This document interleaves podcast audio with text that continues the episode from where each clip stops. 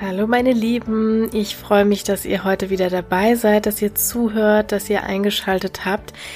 Heute ist ein bisschen Premiere sozusagen, denn ich weiß noch gar nicht so ganz genau, wann diese Folge ausgestrahlt werden kann, wann ich sie hochladen kann.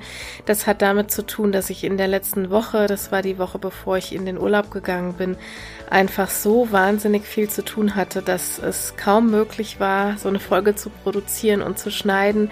Ich hatte auch leider nichts vorproduziertes mehr, denn eigentlich wäre der Wunsch gewesen, euch am Montag nach Heiligabend, also am ersten Weihnachtsfeiertag, die Episode wie gewohnt auszustrahlen. Montag morgens 5 Uhr, so wie ihr das gewohnt seid. Und eigentlich hatte ich auch gar nicht vor, eine Weihnachtspause zu machen. Und jetzt weiß ich aber noch gar nicht so ganz genau, wie ich das hinbekomme, denn mit Schneiden wird das wahrscheinlich alles etwas knapp. Vermutlich hörst du diese Folge dann irgendwann etwas später. Vielleicht werde ich mir untreu und bringe sie an einem anderen Tag raus. Vielleicht wird es aber auch einfach eine Woche später, aber das würde heißen, dass es schon Neujahr ist, wenn ihr das jetzt hört. Also ich bin selber gespannt. Ich weiß es noch nicht ganz genau. Ja, heute habe ich mich dazu entschieden, nach langem Hin und Her, was die nächste Episode sein soll, dass ich etwas über Abhängigkeit machen möchte. Und zwar um das Thema Sucht, Suchtmittel, Konsum und andere Abhängigkeiten, die aber unmittelbar damit zu tun haben. Also es geht heute nicht um Abhängigkeit zum Beispiel in einer Beziehung, was wir dann eine dependente Beziehung nennen würden, sondern tatsächlich um Sucht und Konsumverhalten in jeglicher Hinsicht. Warum habe ich mir dieses Thema für diesen Podcast herangezogen oder warum ist mir das wichtig? Also ganz vorneweg muss man sagen, dass unglaublich viele Menschen von Abhängigkeitserkrankungen betroffen sind oder auch bedroht sind. Also ohne jetzt zu sehr auf die einzelnen Zahlen einzugehen, das würde auch ein bisschen zu weit führen, weil wir hier natürlich so unterschiedliche ja, Substanzen oder auch Konsummittel am Start haben können. Ich habe jetzt nicht nochmal für all diese verschiedenen Dinge, für, von denen man abhängig werden kann, Zahlen rausgesucht, aber ich denke, jeder und jede von uns haben jemanden, hat jemanden im Bekanntenkreis, im Freundeskreis, im Verwandtschaftskreis, der oder die vielleicht süchtig ist, auch wenn das nur für Nikotin und Zigaretten der Fall ist. Aber das ist nicht der einzige Grund, weshalb ich es ausgewählt habe, sondern weil ich es spannend finde, auch eben im subklinischen Bereich. Also da sprechen wir davon, wenn nicht unbedingt eine Suchtdiagnose, eine Suchterkrankung vorliegt, sondern auch der ganze Teil, der da knapp drunter liegt. Und das kann so relevant sein, weil eben auch gerade unsere Arbeitstätigkeit, gerade unsere sozialen Netze dann unter diesem Konsumverhalten leiden können und dass so vieles betroffen sein kann und eben auch Verhaltensweisen betroffen sind, die wir hier mal näher angucken können, die für unser Alltagsleben, ich möchte behaupten, für uns alle relevant sind. Zunächst vielleicht erstmal, nach was kann man eigentlich so süchtig sein oder wie klassifizieren wir Psychologinnen das vielleicht auch? Und da gibt's erstmal natürlich die Substanzen, ne? ganz klassisch. Das können legale und illegale Drogen sein, also sowas wie Alkohol, Nikotin wäre dann im Rahmen der legalen Drogen. Das können aber auch illegale Drogen sein, so wie Heroin, Opiate, Betäubungsmittel etc. Das können aber auch ganz andere Dinge sein, nämlich zum Beispiel sowas wie Internetsucht, Social Media oder überhaupt Medien und Computerspiele. Wir sehen viele, viele PatientInnen, die internetsüchtig sind, die PC-Spielsüchtig sind oder auch eben dieser Bereich Glücksspiel und Wetten, ne, so Sportwetten ist ein sehr ja beliebtes Thema, besonders bei jungen Menschen aber nicht nur. Also es geht erstmal über alle Altersgruppen und das können wir, glaube ich, auch als erstes so festhalten. Es geht hier nicht nur um eine spezielle Zielgruppe, die man da vielleicht als erstes im Kopf hat, wenn man an Sucht oder Abhängigkeit denkt, sondern es geht quer durch alle Gesellschaftsschichten, es geht quer durch alle Altersgruppen. Das ist wirklich komplett gemischt und man kann aber auch süchtig sein, zum Beispiel nach Kaufen. Wir kennen sehr gut auch PatientInnen mit Kaufsucht. Wir kennen Menschen mit einer Esssucht, also die äh, pathologisch viel und häufig essen oder bestimmte Lebensmittel in einem Binge-Anfall zum Beispiel essen immer wieder. Das wäre hier auch eine Sucht, die darunter fallen kann. Man kann sexsüchtig sein und es kann aber auch um sowas ganz Banales gehen, wie zum Beispiel Nägel kauen. Ich habe jetzt in der Vorbereitung auf die Episode nochmal nachgedacht, was habe ich alles schon so an Süchten gesehen, behandelt oder ja, vielleicht auch im verwandten Bekanntenkreis irgendwie gesehen und wollte möglichst alles catchen, um das mal alles zu nennen, was eben auch darunter fallen kann. Und da fiel mir noch dann das Nägelkauen zum Beispiel ein. Wir werden nachher nochmal vielleicht auf die eine oder andere Art nochmal zu sprechen kommen. Aber vielleicht, weil sich immer ganz viele Fragen, und das bin ich auch schon tatsächlich sehr häufig gefragt worden im Rahmen von der psychologischen Tätigkeit, bis wohin ist es denn eigentlich noch normal und wann sprechen wir von einer Sucht oder wann sprechen wir von einer Abhängigkeitserkrankung?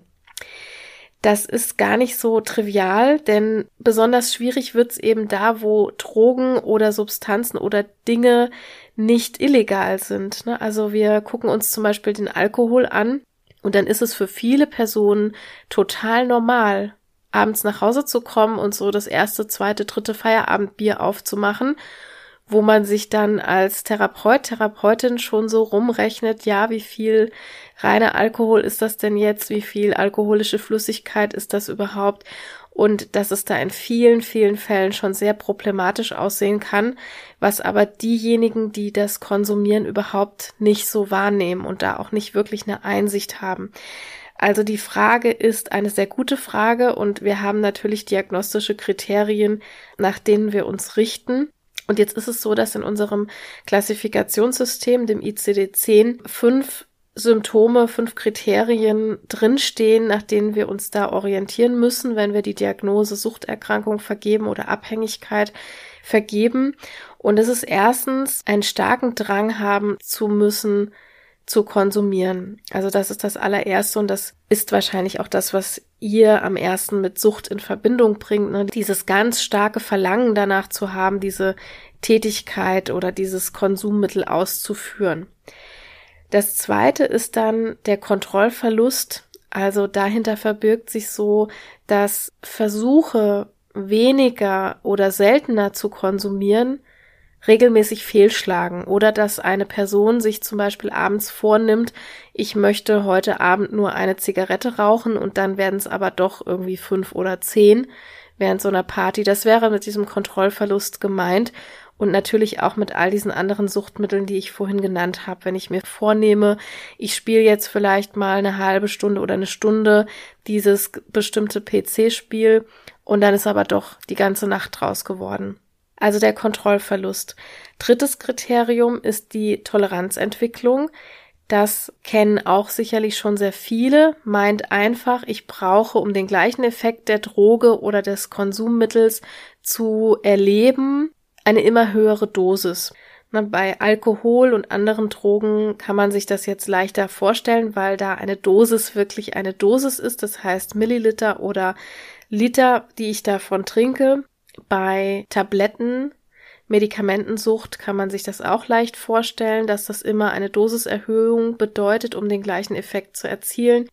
Bei Glücksspiel, Kaufsucht oder diesen anderen Dingen, die ich eben genannt habe, meint das eben meistens die Toleranzentwicklung, dass ich das immer häufiger tue, ne? dass es am Anfang vielleicht einmal die Woche passiert ist oder einmal im Monat und dass die KonsumentInnen aber auf einmal anfangen, das dann irgendwann täglich zu machen, täglich vielleicht sogar mehrmals zu machen, um irgendwie den Effekt von Befriedigung, ich sage das jetzt mal im ganz saloppen Sinne zu erlangen. Wir werden jetzt gleich noch dazu kommen, was steckt eigentlich dahinter? Welchen Effekt möchten wir eigentlich? Das vierte Kriterium sind die Entzugssymptome. Und hier wird es bei vielen Menschen im negativen Sinne spannend, denn ich sehe häufiger Menschen auf unseren Stationen, die überhaupt keine Krankheitseinsicht haben, also die von sich niemals behaupten würden, dass sie süchtig sind nach was auch immer, die sich dann aber nur kurze Zeit auf der Station befinden und ganz schwer entzügig werden. Und das heißt, dass sie die klassischen Entzugssymptome für ihre Substanz bekommen. Da gibt es immer unterschiedliche. Das heißt, wenn ich Alkohol konsumiere, dann habe ich andere Symptome, als wenn ich Opiate konsumiere oder wenn ich Heroin konsumiere zum Beispiel. Dann gibt es immer andere Entzugssymptome und dass es gar nicht viel Zeit vergeht, je nachdem auch wann der letzte Konsum war und wie regelmäßig das Ganze passiert ist, dass diese Menschen schwer entzügig werden, das heißt Symptome entwickeln wie zu zittern, zu schwitzen, Halluzinationen zu entwickeln etc. Und manchmal kann das sogar richtig gefährlich werden, richtig vital bedrohliche Symptome, zum Beispiel Krampfanfälle oder ähnliches und dann muss man auf jeden Fall handeln, dann muss man auch Medikamente geben, zum Teil. Das ist natürlich bei den substanzgebundenen Süchten ein bisschen anders als bei anderen Abhängigkeiten, aber prinzipiell gehören diese Entzugssymptome dazu und die können auch psychisch sein. Das heißt, ich kann auch unter so einem psychischen Entzugssymptom wie Unruhe, Gereiztheit etc. leiden. Und fünftes Symptom wären dann die Vernachlässigung anderer Verpflichtungen das sieht klassischerweise so aus, dass um zu konsumieren oder damit ich ja vielleicht ungestört konsumieren kann oder damit ich überhaupt konsumieren kann und dass diese Tätigkeit, von der ich abhängig bin, ausführen kann, vernachlässige ich zum Beispiel Treffen mit Freunden, ich sage Verabredungen immer wieder ab oder ich vergesse zum Beispiel mein Kind im Kindergarten abzuholen oder ich vergesse wichtige Meetings im Job oder ich krieg so ein bisschen Ärger mit meinem Umfeld die ganze Zeit, weil ich mich immer mehr rausziehe, weil ich Verantwortlichkeiten nicht mehr so übernehme, weil ich vielleicht auch schlechter Auto fahre und solche Geschichten. Das ist damit gemeint und erstmal, wenn wir eine Suchterkrankung diagnostizieren, eine Abhängigkeit diagnostizieren, dann müssen drei oder mehr dieser Symptome erstmal vorgelegen haben.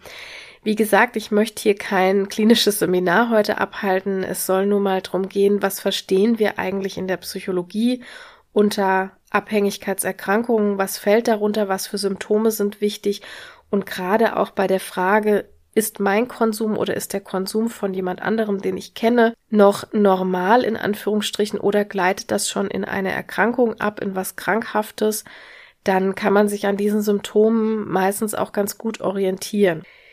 Ja, und jetzt kann man sich so fragen, was haben denn alle diese Abhängigkeiten eigentlich gemeinsam? Wie können wir die auf so einen kleinen gemeinsamen Nenner bringen? Und da würde ich sagen, aus meiner Sicht sind das so drei wichtige Faktoren. Die haben einmal alle was mit unserem Belohnungssystem zu tun. Da komme ich gleich nochmal im Detail drauf zurück. Und zweitens haben die alle mit unserer Impulskontrolle was zu tun oder auch eben mit mangelhafter Impulskontrolle was zu tun. Und als drittes, und das finde ich fast das Wichtigste, haben die mit unserer Emotionsregulation was zu tun. Und da werde ich jetzt so ein bisschen drauf eingehen. Ich habe nachher, ähm, ich glaube, drei Impulse sind es insgesamt für euch mitgebracht, über die ich gern sprechen würde in diesem Zusammenhang. Aber gucken wir uns vielleicht erstmal so diesen Belohnungseffekt an. Was passiert da in unserem Gehirn? Und hier ist ganz wichtig der Nucleus accumbens. Das ist ein Kern, wie der Name schon sagt, der Nucleus. Und das ist sozusagen unser Lustzentrum. Dieser Nucleus accumbens, dieser Kern, wird von einem Botenstoff stimuliert und dieser Botenstoff heißt Dopamin. Wahrscheinlich haben das viele schon mal gehört. Also Dopamin spielt eine wesentliche Rolle in vielen Prozessen, die wir so neurophysiologisch haben, aber eben auch im Belohnungssystem. Und wenn dieser Kern, dieser Nucleus accumbens von Dopamin stimuliert wird, dann dockt es also an diesem Kern an und der Nukleus sendet dann dieses Signal weiter und wir empfinden später Freude und Zufriedenheit. Das heißt, das Dopamin setzt da einen Prozess in Gang, so dass wir uns glücklich fühlen, könnten wir mal so großflächig sagen. Jetzt ist es so, dass der reguläre Weg in Anführungsstrichen bei uns normalerweise so läuft, dass wir irgendeine Tätigkeit ausführen. Zum Beispiel gehen wir eine Runde laufen und das knipst dann dieses Belohnungssystem an. Das gleiche kann übrigens auch passieren, wenn negative Gefühle nachlassen. Also wenn wir zum Beispiel die ganze Zeit eine Haltung hatten auf dem Stuhl, die uns irgendwann wehgetan hat. Und wenn wir die dann auflösen, wenn wir dann in Haltung gehen, die uns nicht mehr wehtut, dann kann das auch diese positiven Gefühle auslösen. Also es geht so in beide Richtungen. Und jetzt können wir uns vorstellen, wenn wir Drogen oder diese anderen Mittel, die ich eben genannt habe, so das Essen, der Sex, das Nägelkauen, das Kaufen, das Glücksspiel und all diese Dinge, wenn wir die machen, dann bereiten die uns sozusagen eine Art Abkürzung. Ne? Also man könnte jetzt ganz platt sagen, wer sich glücklich und zufrieden fühlen möchte, der trinkt eben Alkohol, der isst Süßes, der kauft sich eine teure Handtasche oder der spielt am PC. Und so eine Faustregel ist jetzt, je schneller das Dopamin kommt, also je schneller die psychotrope Substanz sozusagen im Gehirn ankommt, desto süchtiger macht diese Substanz auch. Wir haben das zum Beispiel bei Heroin, bei Kokain, bei Nikotin.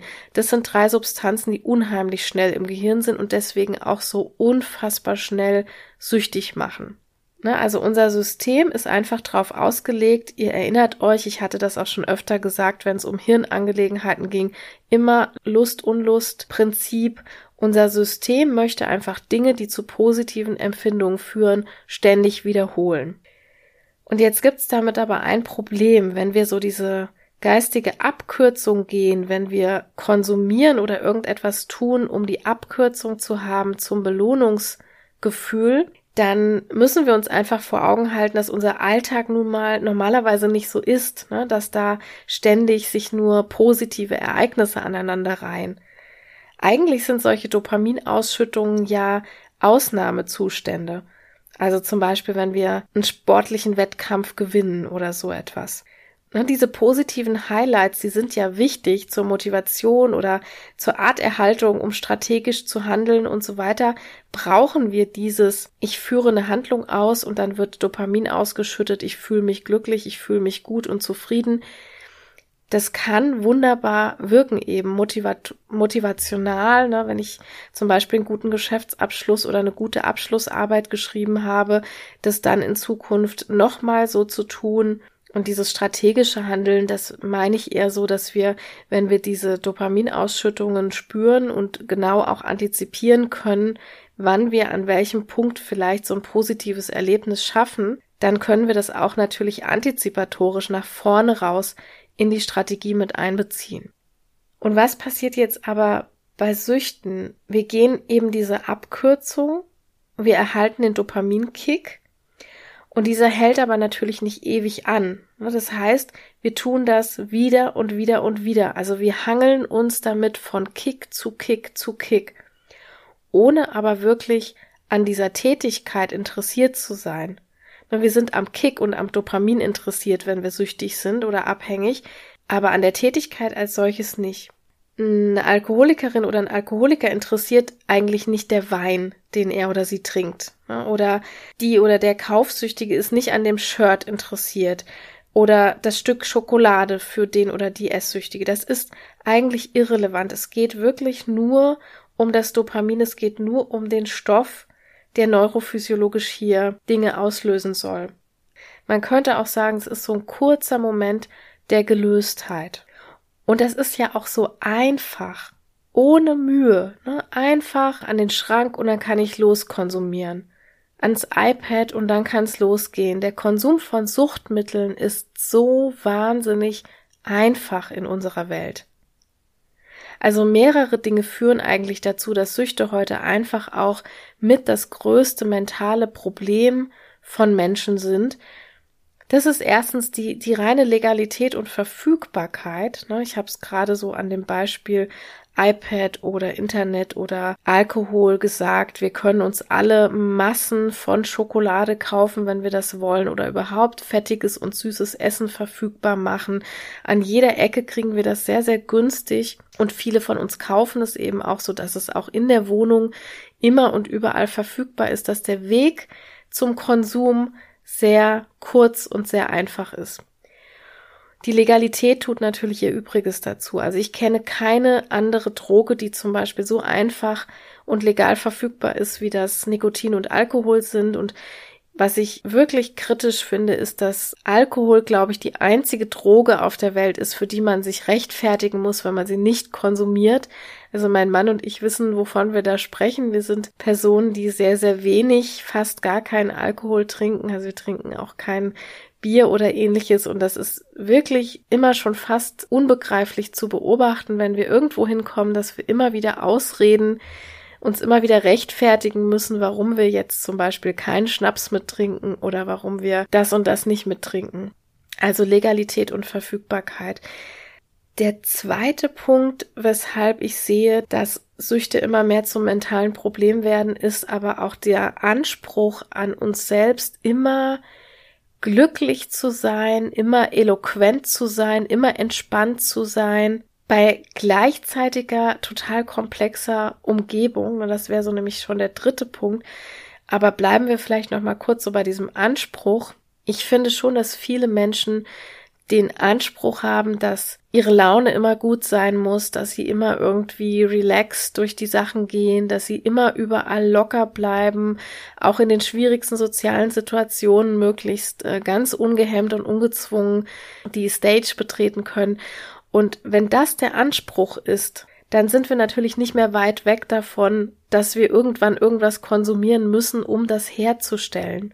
Weil wir sind natürlich alle nur Menschen und Konsummittel werden deshalb so attraktiv oder werden deshalb so gerne genommen, weil wir da an der Stelle unserem Anspruch natürlich viel leichter gerecht werden können.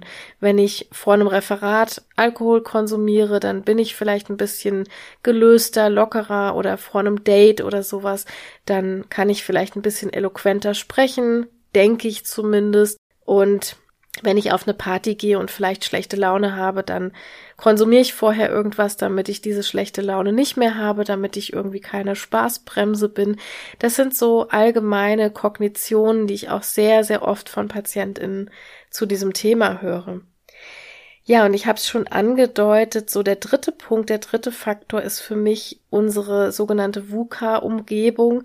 Ich hatte das schon ganz oft hier im Podcast, also diese volatile, unkontrollierbare Umgebung, in der wir uns befinden, ungewiss und auch ambivalent oder mehrdeutig.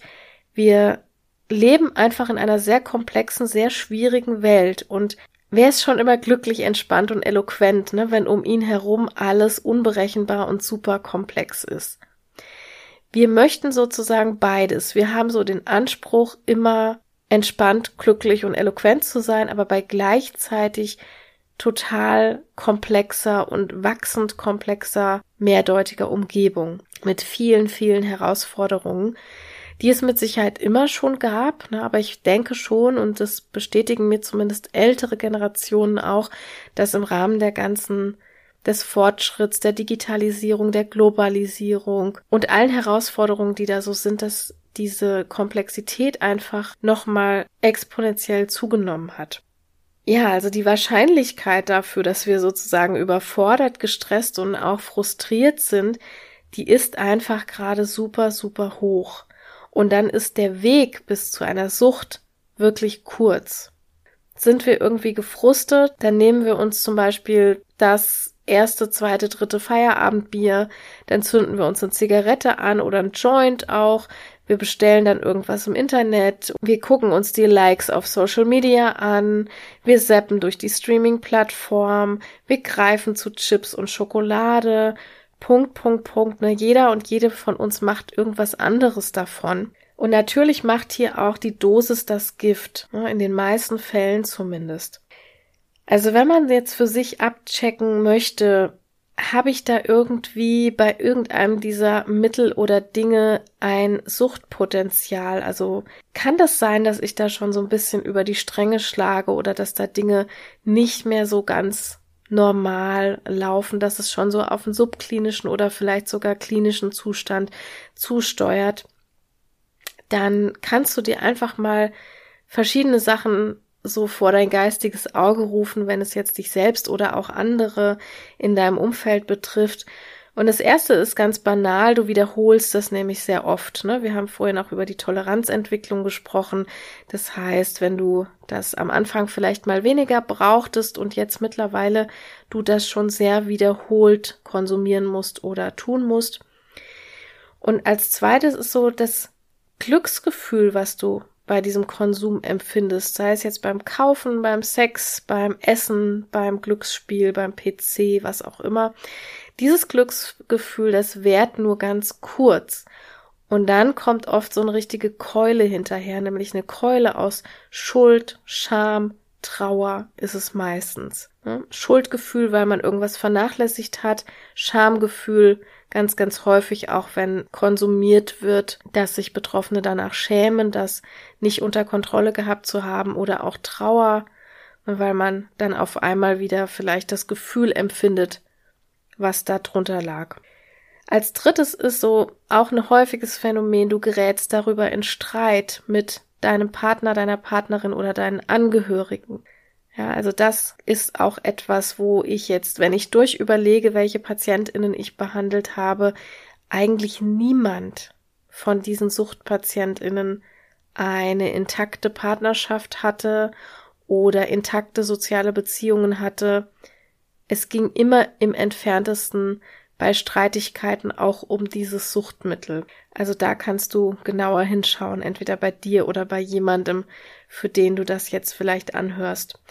Als viertes, du machst es auch auf der Arbeit oder verspürst zumindest einen großen Drang dazu, dieses Konsumieren auch auf der Arbeit zu machen. Ne, bei den Substanzen kann das jetzt wirklich bedeuten, du machst es schon vor der Arbeit, um fit zu sein für die Arbeit oder um locker genug zu sein, etc. etc. Es kann aber auch sein, dass du an der Arbeit sehr abgelenkt bist, weil du den ganzen Tag nur an dieses Konsumieren denken musst. Das fünfte ist, du kriegst im Prinzip noch schlechtere Laune, wenn die Substanz oder diese Tätigkeit nicht verfügbar ist. Ja, also dieses Craving nach dem Konsum ist schon sehr, sehr stark. Du hast eigentlich den Drang, das wiederholt zu machen oder zumindest möglichst bald wieder zu machen. Und wenn jetzt klar ist, das funktioniert nicht, zum Beispiel, weil du kein Geld mehr auf dem Konto hast, zum Beispiel, weil die Läden schon zu haben, zum Beispiel, weil du keine Ausrede findest, aus irgendeinem anderen Grund, weil dein Auto kaputt ist oder was auch immer, dann kriegst du richtig schlechte Laune. Faktor 6, du empfindest überhaupt keinen Genuss an dieser Tätigkeit. Wie ich eben schon beschrieben habe, es geht ums Dopamin, es geht um den Kick, es geht um den Impuls und es geht um das Wegdrücken oder Hervorrufen von der Emotion, aber es geht nicht um diese Sache selbst. Beim Trinken, beim Essen, beim Bummeln gehen, beim Sex, beim Lesen von Beiträgen, Punkt, Punkt, Punkt, da geht es überhaupt nicht drum. Du empfindest da keinen Genuss dabei. Punkt 7. Du beginnst irgendwann diese Sachen zu verheimlichen. Du isst heimlich, du trinkst heimlich Alkohol.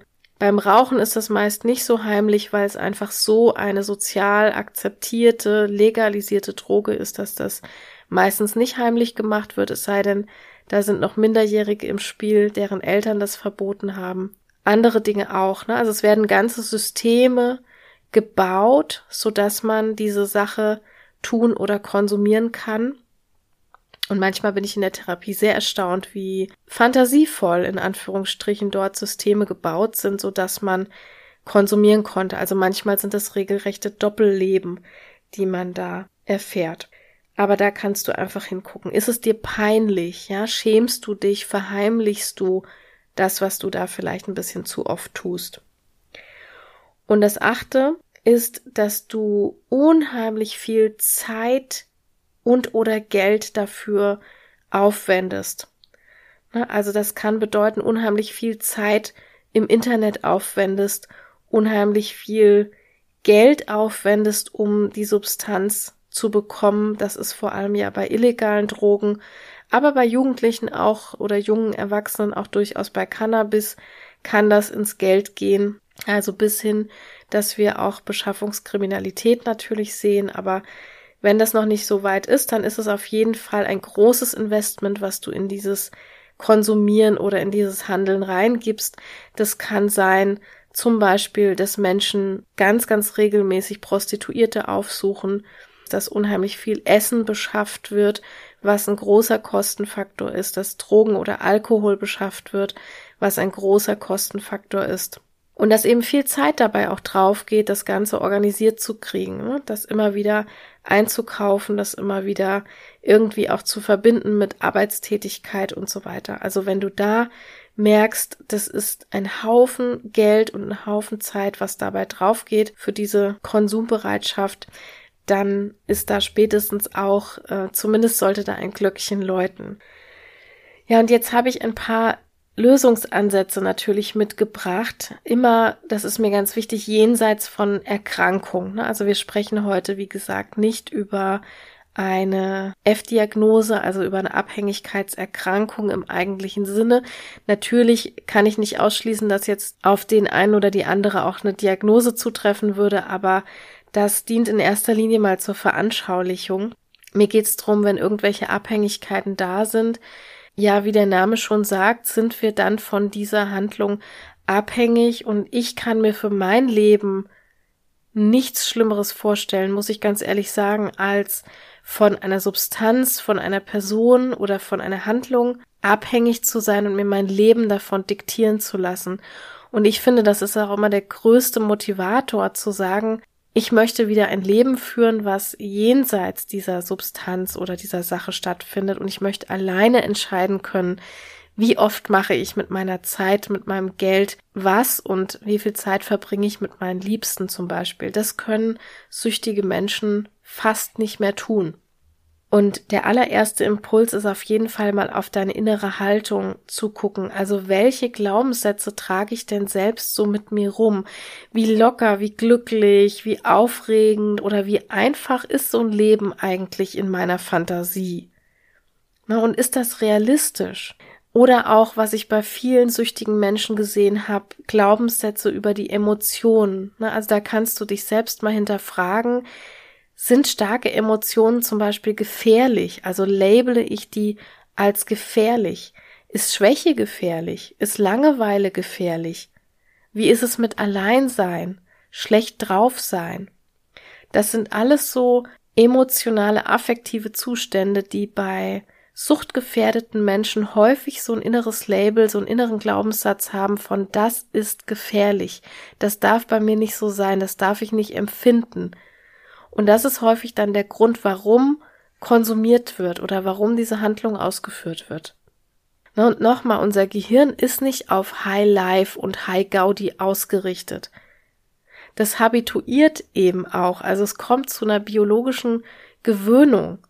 Bei den Angstbehandlungen ist das furchtbar gut, dass es zu dieser Gewöhnung kommt, denn wir bringen jemanden mit einem Angstobjekt in Kontakt und das Gehirn gewöhnt sich daran. Das heißt, es fährt seine High-Gaudi-Neurotransmitterproduktion wieder runter. Es, es legt den Alarmhebel wieder um, so dass es irgendwann nicht mehr so ein High-Life im Gehirn auslöst. Da ist das gut. Bei Süchten ist das schlecht.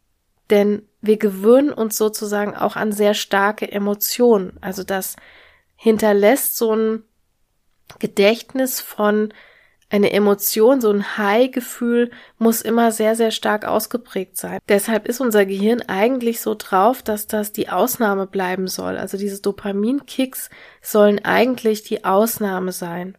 Und wenn wir uns in eine Sucht reinbegeben, wo wir immer weiter diese Dosis steigern, wo wir eine Toleranzentwicklung haben, wo wir immer mehr, immer höheren Kick brauchen für unser Dopamin, dann kommt uns der Rest unseres Lebens einfach furchtbar langweilig vor, wenn wir das nicht mehr haben.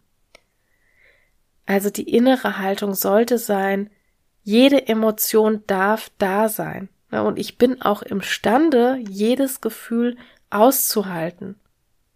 Das ist ganz essentiell. Ich habe eben gesagt, alle Süchte haben gemeinsam die gestörte Emotionsregulation. Und dazu gehören diese Glaubenssätze, welche Glaubenssätze habe ich über Gefühle eigentlich und diesen Glaubenssatz, ich bin einfach nicht imstande, das Gefühl auszuhalten. Aber dazu muss man wissen und sich nochmal vor Augen führen, ein Gefühl ist keine Wahrheit. Ne, zum Beispiel, ich habe Angst zu versagen. Das ist ungleich, ich versage gerade. Oder ich fühle Trauer, weil ich XY verloren habe, ist ungleich, ich verliere XY jetzt gerade. Ich fühle mich schuldig. ist ungleich von ich habe Schuld. Also nur wenn wir diese Entkopplung verstehen, dann fällt es uns auch leichter, negative Gefühle stehen zu lassen. Ne, Im übertragenen Sinne könnte man so sagen, wenn abends die Sonne untergeht, dann spritzen wir uns ja jetzt auch nichts, nur um uns wegzubeamen, um möglichst sofort den Sonnenaufgang wieder zu erleben. Wir verspüren die Gewissheit, dass diese Sonne morgen wieder aufgeht und dass die Dunkelheit beendet wird. Und so eine Gewissheit dürfen wir eben in Bezug auf unsere eigenen Emotionen auch etablieren. Wir sind nicht auf 24 Stunden Happiness ausgelegt und auch nicht auf 24 Stunden Eloquenz oder Gelassenheit. Da gibt es Ups und Downs und das gilt es erstmal zu akzeptieren, also eine innere Haltung zu entwickeln, dass jede Emotion sein darf und dass es nicht realistisch ist im Leben, dass es immer nur High Life und High Gaudi und Entspannung gibt. Das mag jetzt für den einen oder anderen vielleicht total Banane klingen, wenn ich das so sage, oder total banal mindestens, aber ich habe wirklich viele, viele Suchtpatientinnen gesehen und auch behandelt, die sind wirklich der Meinung, dass das Leben eine Aneinanderreihung von Glücksfällen ist oder dass das Leben eine total entspannte Nulllinie ist, sage ich mal, ja, im affektiven Sinne. Und da muss ich mit vielen erstmal dran arbeiten, dass hier ein bisschen realistische Glaubenssätze über unseren affektiven Zustand wieder etabliert werden. So, aber jetzt in Anbetracht der Zeit zum zweiten Impuls und das ist, sich auf jeden Fall Alternativen zu suchen, beziehungsweise auch so ein bisschen, ja, ich nenne das mal Prävention zu betreiben. Und zwar bin ich da schon der Meinung, dass jede Person so ein individuelles Hausmittel parat haben sollte, um mit Frust und Unglück umgehen zu können. Das kann bei jeder Person ein bisschen unterschiedlich sein und du kannst mal überlegen, was ist das denn bei dir, was dich aus Unglückszeiten zum Beispiel wieder so ein bisschen rauskatapultiert? Sind das vielleicht Gespräche mit Leuten aus deinem Netzwerk? Ist das eine Sportart, die du gerne machst? Ist das ein Hobby? Ist das Tagebuch oder Journal zu schreiben? Ist das ein Ehrenamt? Irgendwas, was dir Kraft und Antrieb und gute Energie gibt. Ne, denn wir können uns vorstellen, wenn du das nicht hast, wenn du diese Prävention oder diese positiven Energiegeber nicht im Leben hast, dann konsumierst du immer um zu. Und das ist übrigens auch so ein wichtiges Kriterium, könnte ich vielleicht zu diesen acht Punkten von vorhin noch ergänzen. Immer wenn du so der Meinung bist, ich konsumiere jetzt um zu, dann wird es kritisch. Ne, wenn ich nicht einfach nur bummeln gehe, weil ich eine neue Hose brauche oder weil ich Spaß hab, weil ich gerade einen Urlaubstag hab und mal gucken will, was es Neues in der Stadt gibt. Wenn ich bummeln gehe, um zu, um den Kick zu haben, wenn die Kreditkarte durchs Lesegerät gezogen wird, dann ist es kritisch. Also wenn du diese Prävention nicht betreibst, dann konsumierst du immer, um irgendwas zu erreichen. Und hier geht's nicht um eine Ersatzdroge, das ist mir nochmal ganz wichtig. Es geht nicht darum, statt des einen dann das andere zu machen. Es geht wirklich eher um Prävention. Wir alle haben einen Tank, ne, da fließt sehr viel rein von Frustrationen, von Stressoren, von Energieräubern, von Unglücken, von stressigen Jobsituationen, Punkt, Punkt, Punkt. Und die Frage ist jetzt, was gibst du da eher an positivem Gegengewicht rein in diesen Tank.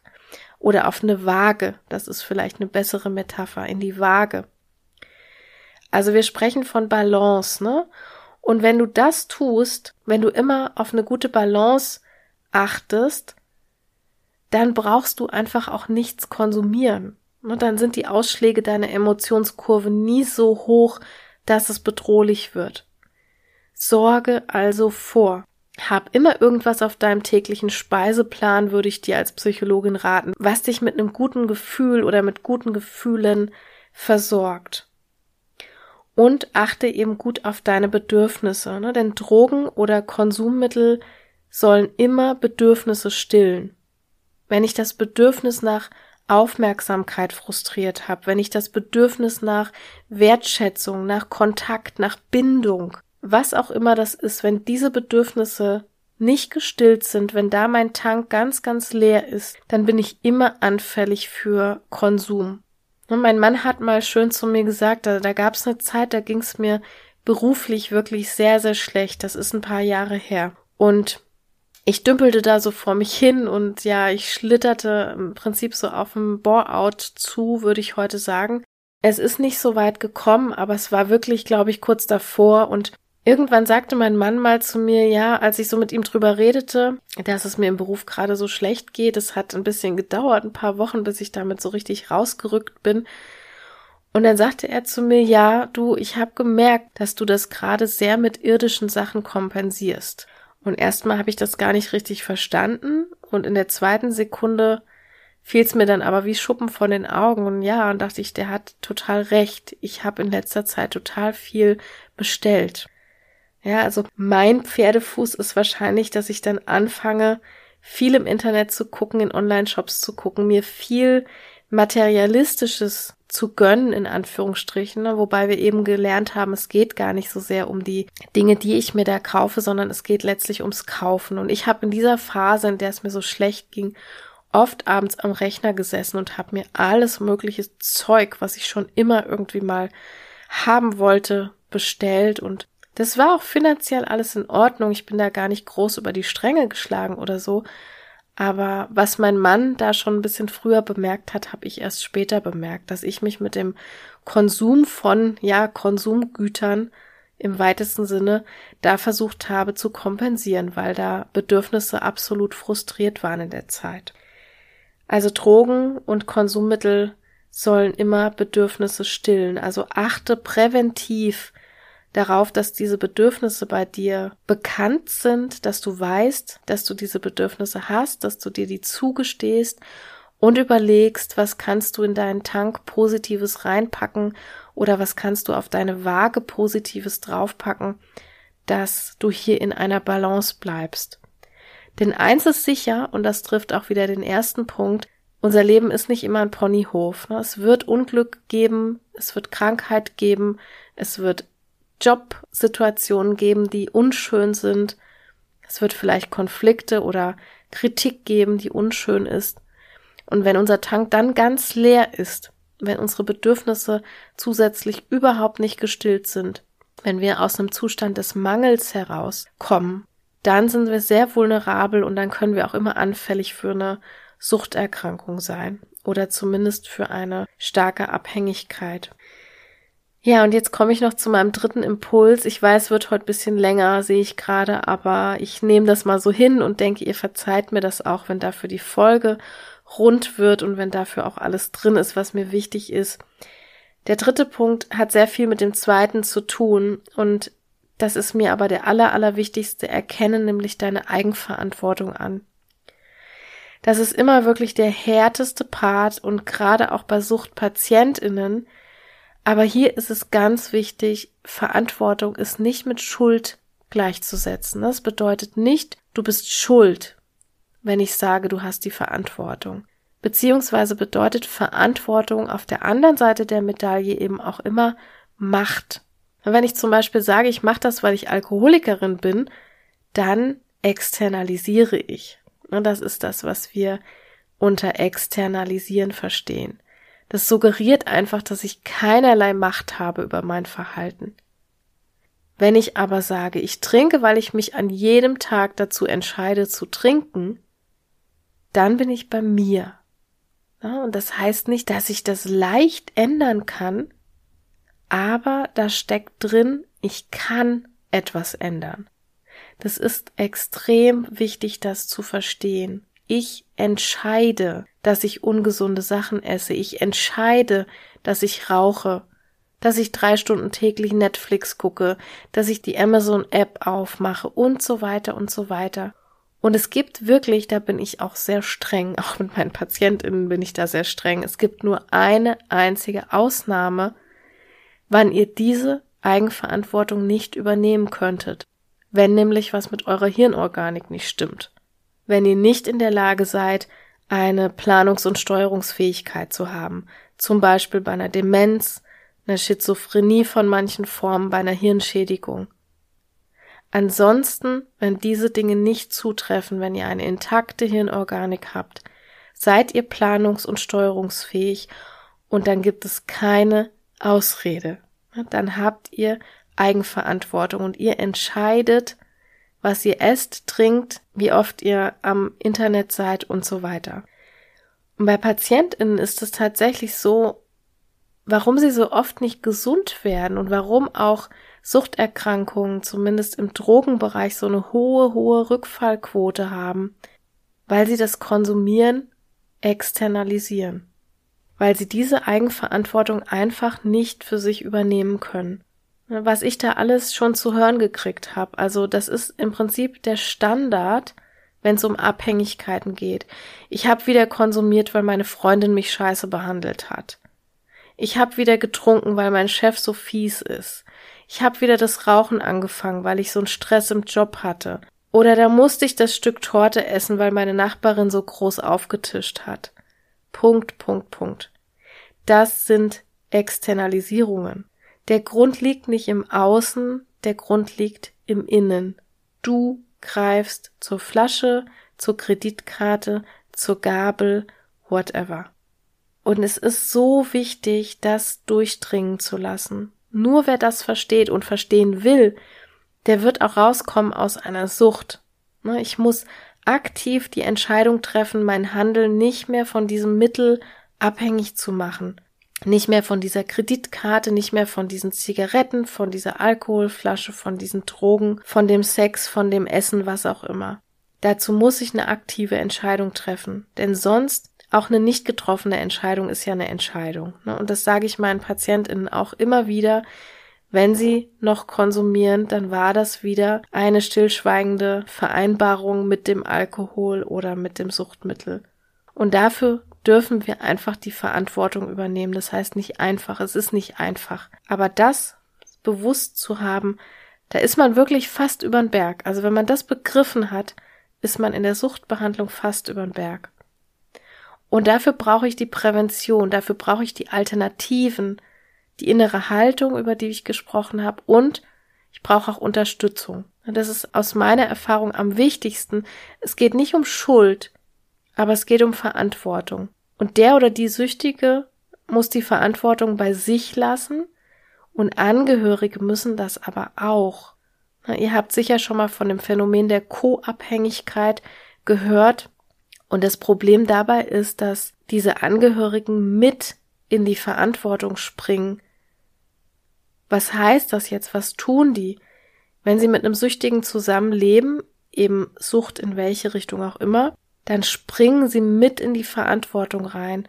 Das heißt, die fangen an, sich zurückzunehmen, die fangen an, mit zu vertuschen, die fangen an zu beschönigen, die fangen sich an zu schämen, die fangen sich an, in der Pflicht zu fühlen. Also sie tun im Prinzip all das, was eigentlich Verantwortung der oder des Süchtigen wäre.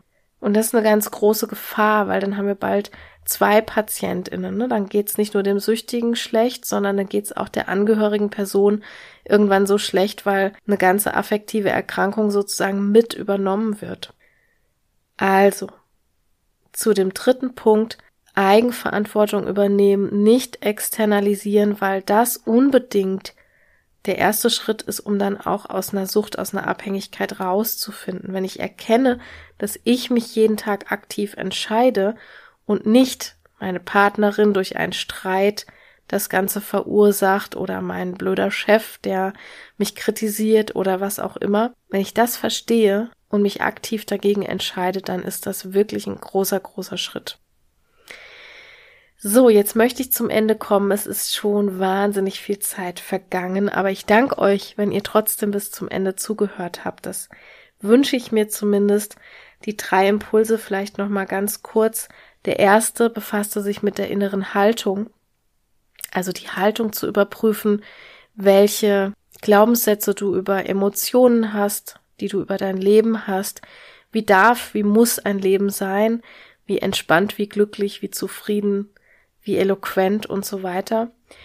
Und da einfach mit einer realistischen Haltung ins Leben zu gehen, dass das Ganze ein Auf und Ab ist und dass es auch okay ist, dass wir das aushalten können und dass auch negative Emotionen eben aushaltbar sind. Wir sind nicht unsere Emotion und eine Emotion ist auch nicht immer Wahrheit. Und dann war der zweite Punkt, die Prävention zu betreiben, sprich mich um meine Bedürfnisse zu kümmern, um meine Stressoren zu kümmern und dass ich immer auch ein gutes Gegengewicht setzen kann, damit ich viele positive Sachen in der Waagschale habe. Und letztendlich der dritte Punkt, da ging es um die Eigenverantwortung, den haben wir gerade erst gehört, also nicht externalisieren, sondern wenn du die oder der Betroffene bist, dann darfst du dich gerne nach innen umschauen und gucken, was du dir jeden Tag für eine aktive Entscheidung triffst. Ja, das war meine Episode zu den Abhängigkeiten. Ich freue mich, dass du dabei warst und hoffe natürlich wie immer, dass du dir auch was rausziehen konntest. Ich wünsche dir noch eine wunderschöne Restwoche. Ja, jetzt sage ich entweder im neuen Jahr oder noch zwischen den Jahren. Das kommt ein bisschen drauf an, wie schnell ich jetzt sein kann mit dem Schneiden, mit dem Produzieren und dem Hochladen etc. Das weiß ich noch nicht so hundertprozentig, aber ich freue mich, wenn du auch nächste Woche wieder dabei bist. Dann hoffentlich wieder Montag pünktlich 5 Uhr in deiner Podcast-App. Lass mir doch bitte, bitte ein paar Sternchen noch da als Bewertung. Das geht bei Spotify ebenso wie bei Apple Podcasts. Da kannst du auch in Worten rezensieren.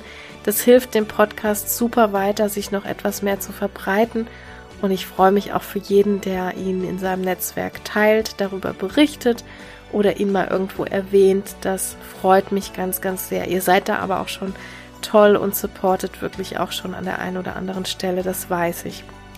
Habt eine wunderschöne Zeit. Ich sag bis bald. Tschüss.